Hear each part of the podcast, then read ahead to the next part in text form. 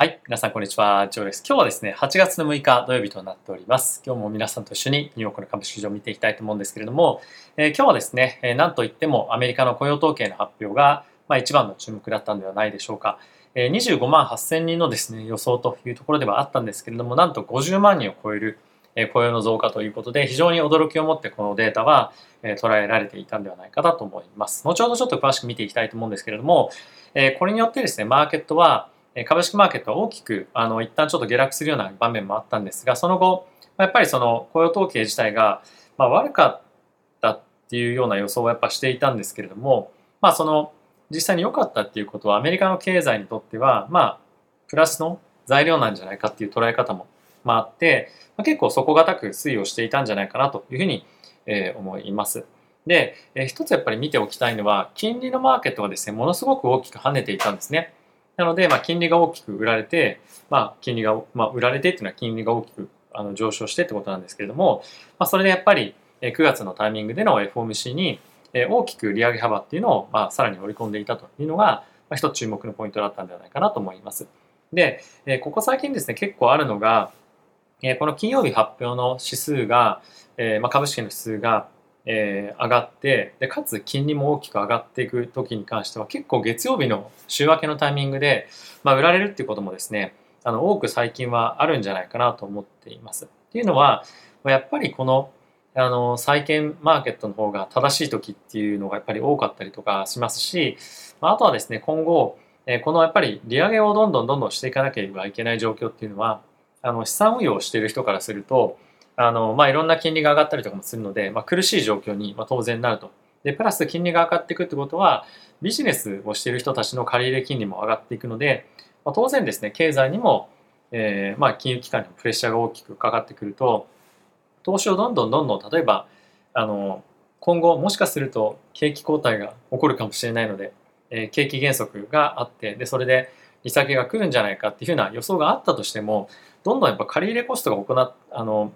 上がっていくことによって、えー、自分たちがそのそうならなかった時っていうのの代償がですねさらにまあ大きくなる可能性が、まあ、あるわけなんですよね。そうするとあのものすごく積極的に今からそのブルーマーケットに向けて仕込むっていうのは、まあ、結構難しい賭けだなと思っています。まあコストっていう観点でもそうですしあとは金融政策としても今後まだまだ物価が高い状態で維持されるとあの金利の利上げ幅っていうのはさらに高まっていくと思うんですね。でそうするとえもっともっとリスクが取れないような状況になってくるので、まあ、今のこの状況はあの今後上昇していくであろう株式マーケットの取りこぼしをなくすための、まあ、ある意味買いみたいな感じで、まあ、オプション買ってるっていうような状況に、ま、近いんじゃないかなと思うんですよね。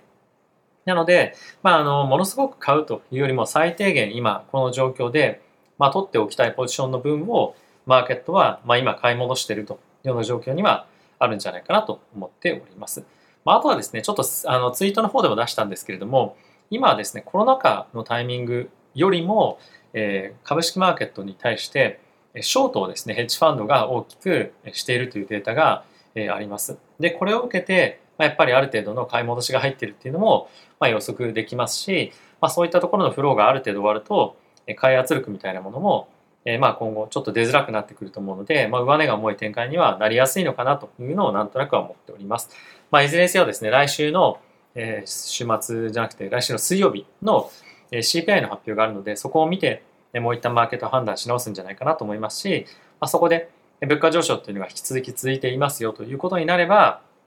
えー、9月の 75S の利上げっていうのがもっともっと織り込まれていくんじゃないかなと思うので、まあ、とりあえず、とりあえずその水曜日までは、まあ、警戒感から株式マーケットも、まあ、今日はあの少し戻してますけれども、まあ、さらに売られたりしていくんじゃないかなと僕はまあ短期的には思っております。まあ、中長期的には引き続き9月の FOMC を見てみないと何とも言えないと思いますし、まだまだやっぱりその物価の高止まりっていうところが見えていないに加えて、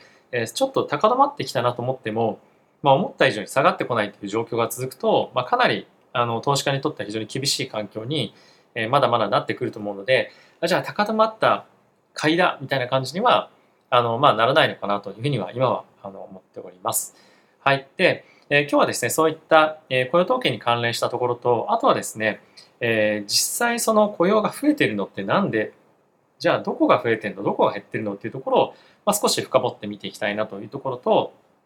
あとはですね、えー、先日、えー、ペロシさんが、まあ、民主党のペロシさんが台湾を訪問しましたけれども、まあ、それに対して早速ですね、中国が、まあ、ある意味ちょっと報復みたいなことをもうすでにしてきているということで、まあ、そういったところを、ですね、まあ、記事見ていきたいと思います。ではですね、まずは、指数の方から見ていきたいと思うんですが、その前にですね、このチャンネルは FXCT 様にスポンサーになっていただいております。FXCT はですね、一つの口座を開けるだけで、株、為替、コモディティ、そして仮想通貨と幅広いアセットクラスを取引できるようなプラットフォームとなっております。で、先日からですね、え普通であればそういったレバレッジを取引する際に、えー仮想通貨とかですね、ゴールドとか、まそういったものを買うと、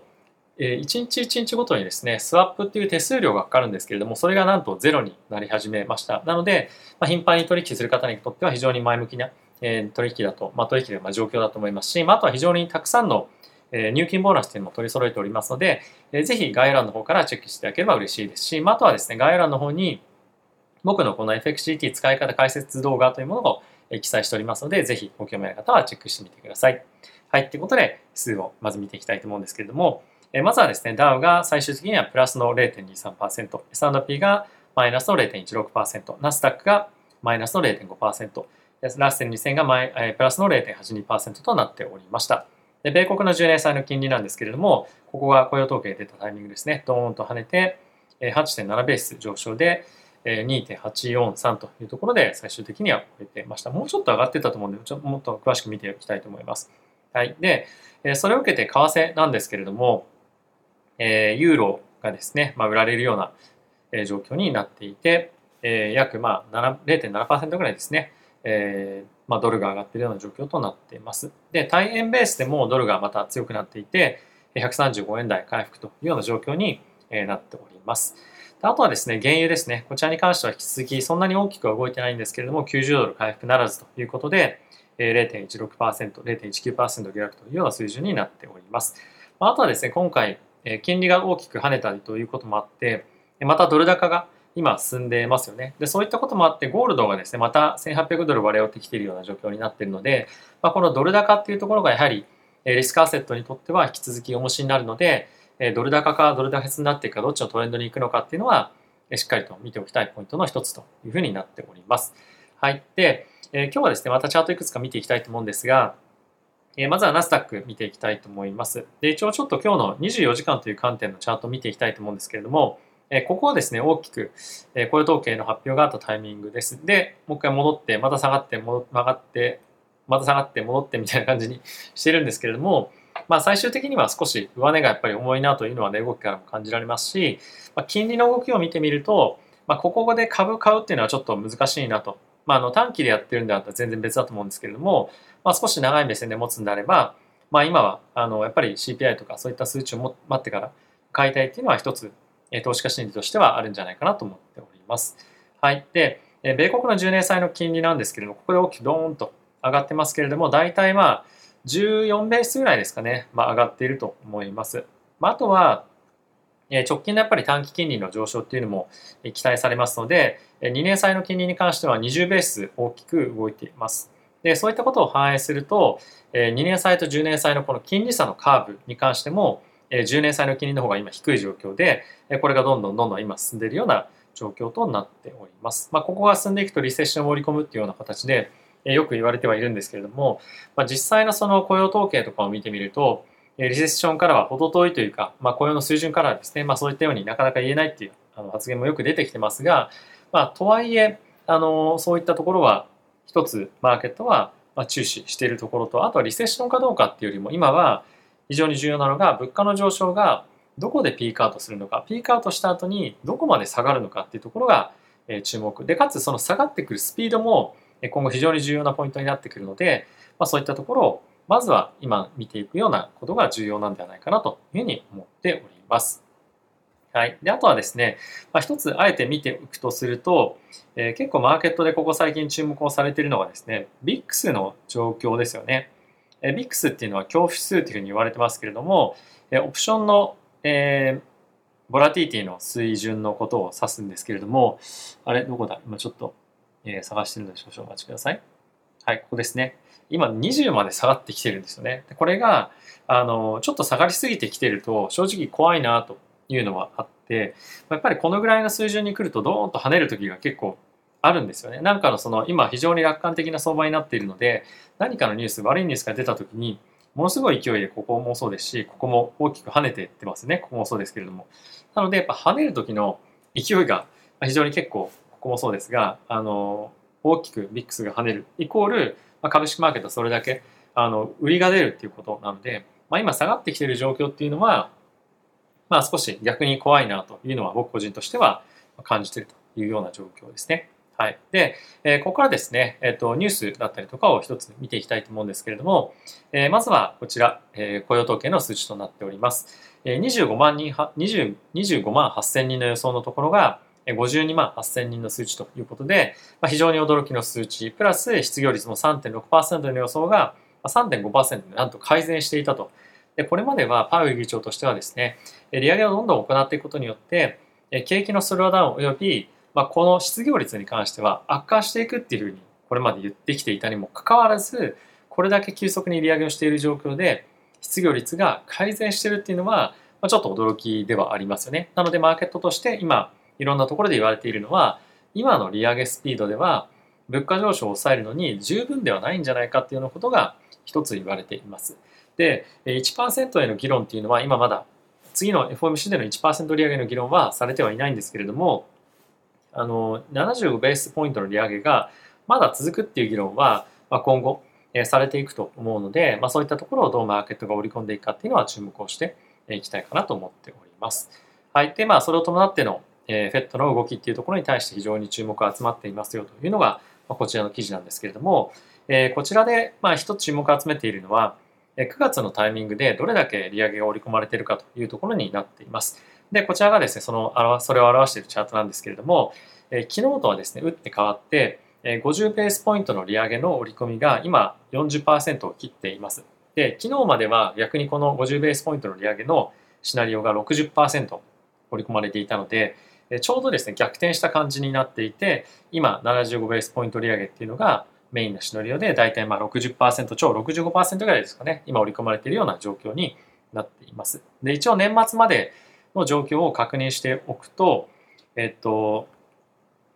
えー、今から1%分の利上げっていうのが、えー、もう26%しか、まあ、織り込まれていないと。で、えー、もっと言うと、えー、今から、えー、125ベースポイントの利上げっていうのが、まあ、大体ですね、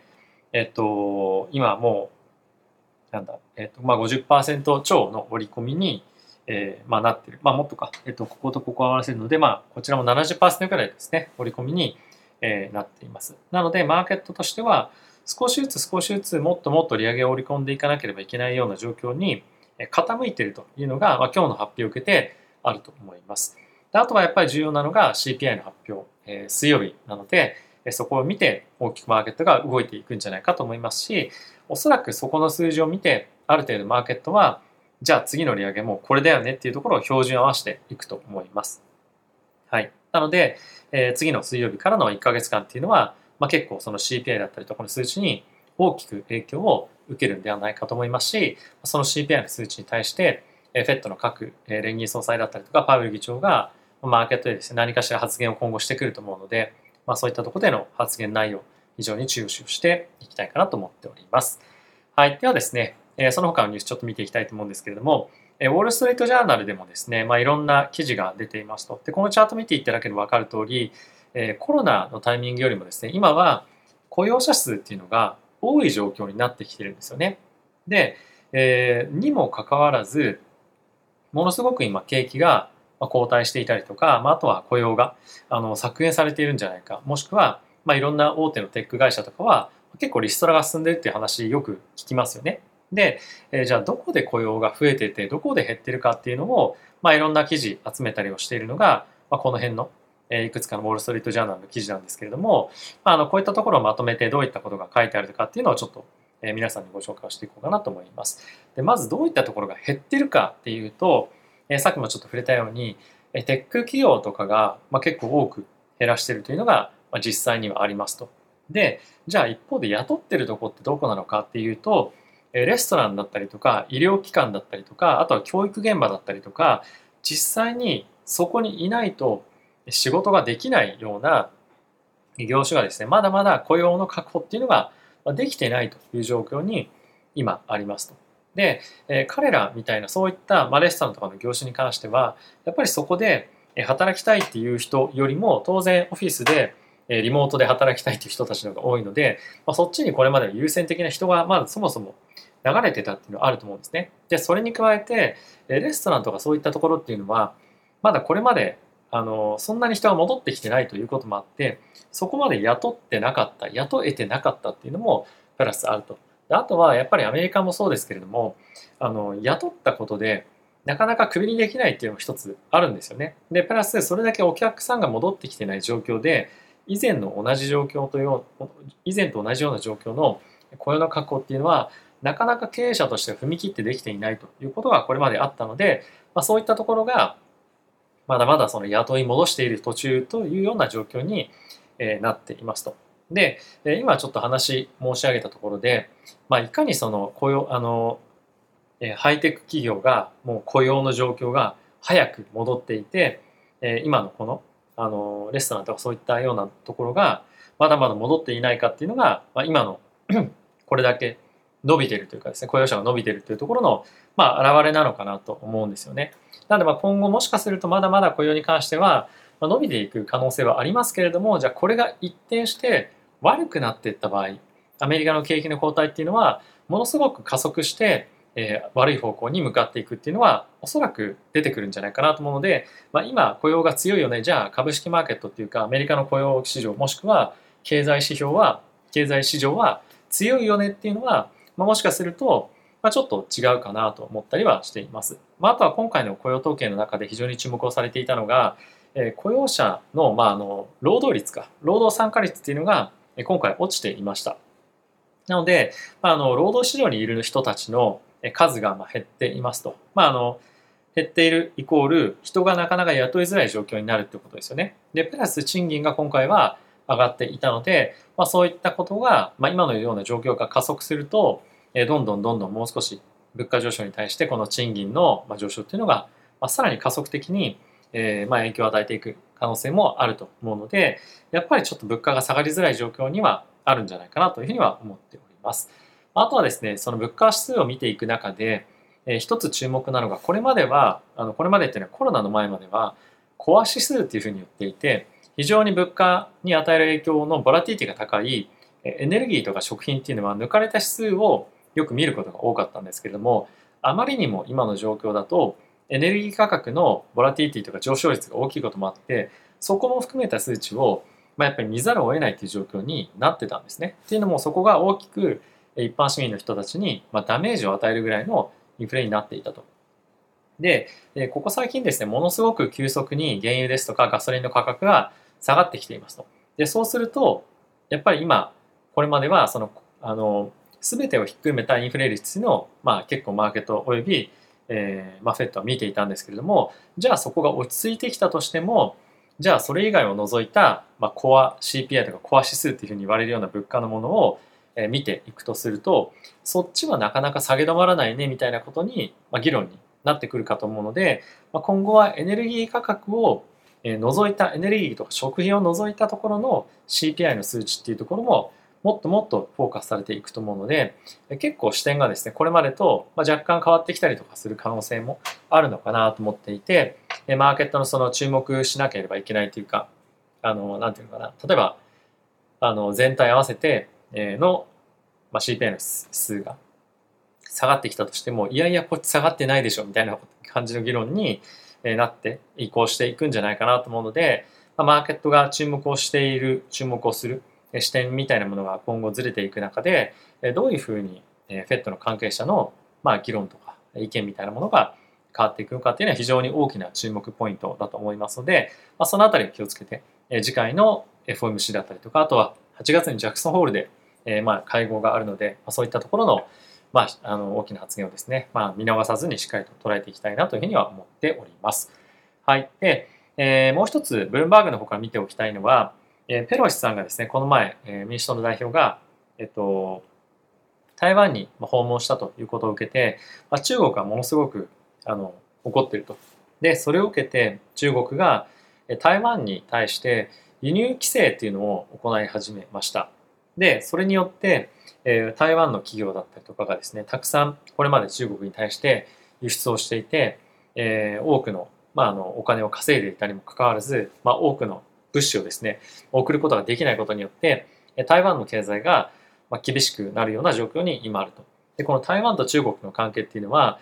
台湾の方が中国との貿易に、えー、ものすごく頼ってるっていうような側面があるんですね。なので、えこういった状況が続くと、台湾の景気というものがものすごく減速する可能性があるので、まあ、一つこういったところは、あのまあ、どういうふうにこれを受けて台湾とかアメリカが行動出るかっていうのは一つ注目のポイントにはなるかなと思っています。でその一方で、えものすごく本当にここ大事なのが台湾としては、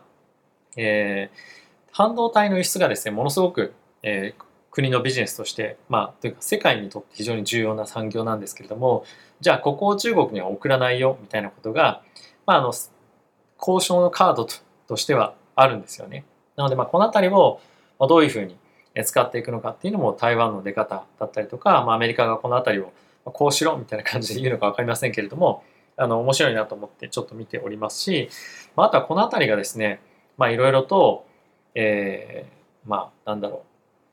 まあ、そうなってくるとその中国としてもいろんなものが作れないとかってなったりするのでそうなると中国が強硬な手段に出たりする可能性もあったりとかするので、まあ、例えば戦争とかいうふうになったりすると世界への半導体の供給っていうところが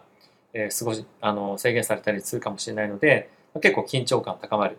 状況になってくるかと思いますのでそのあたりは注意して今後も継続して見ていきたいかなと思っております。はい。ということで皆さん今日も動画ご視聴ありがとうございました。えー、マーケットなかなか難しいですね。上がったり下がったり、あの、まあ、どこで買っていいのかっていうのはなかなかわかりませんが、まあ、短期でやるのか長期でやるのかっていうのも今大きく変わってくると思いますし、あとは今の先日もちょっとお話をしたんですけれども、自分が何を持ってるかっていうのもあのあるかなと思います。で僕は以前もちょっとお話をしたんですが仮想通貨でステーキングっていうふうに言われている、まあ、預け入れをしておくことで、まあ、一定程度の利回りがもらえるっていうようなサービスを利用していて僕は今大体それで5%超ぐらいな利回りをですねあの、まあ、得られているので、まあ、無理をして株を買いに行くっていう必要は正直あまり感じてないんですよね。なのでまあ、あのやっぱりある程度なあのマーケットの安定感みたいなものが出てこないとあのちょこちょこ買うのは別にあの自分としては問題ないと思ってるんですがやっぱり大きな割合を株にシフトしていくっていうのは、まあ、市場の安定性みたいなものが出てきたりとか方向感っていうものが出てきたら資産を動かしていこうかなっていうのは思ってはおります。はい。まあ、あの、これは本当に人によってリスク強度もいろいろと違うと思うので、まあ、今が買いか売りかっていうのは人によってもあの間違うとは思うんですけれども、まあ、やっぱりまだまだえ CPA だったりとかそういったところの数値を見ながらではあるんですが、まあ、やっぱりダウンサイドのリスクっていうのはまだありそうだなというようには感じてはおります。はい。まあ、いつ買うんだよというようなコメントもですね、まあ、いただいてはいたんですが、はい、なかなかやっぱりちょっとリーマンショックとかああいった時のに自分のキャリアをスタートさせた身としては結構ネガティブにマーケットをあの見やすいと見てしまう癖みたいなものがついていてまあそういうふうに言われるのもわかるんですけれどもまあなんか自分の癖というか、まあ、そういったものが形成されてなかなか、まあ、今の状況で積極的に買っていこうかなというかまあ爆買いだみたいな感じはまあ少なくともまあならないなという感じですかね。まあ、はいまあ、これは本当に人のそれぞれのスタンスとか、まあ、癖とかもあると思うのであの、まあ、僕のこの動画っていうのはあ,、まあ、あくまでも、まあ、ニュースとニュースとかそういったところでどういったものが出てるのかなとか、まあ、一人の意見として聞く程度であの、まあ、見ていただけるといいのかなと思います。はい。ということで、皆さん今日も動画ご視聴ありがとうございました。また次回の動画でお会いしましょう。さよなら。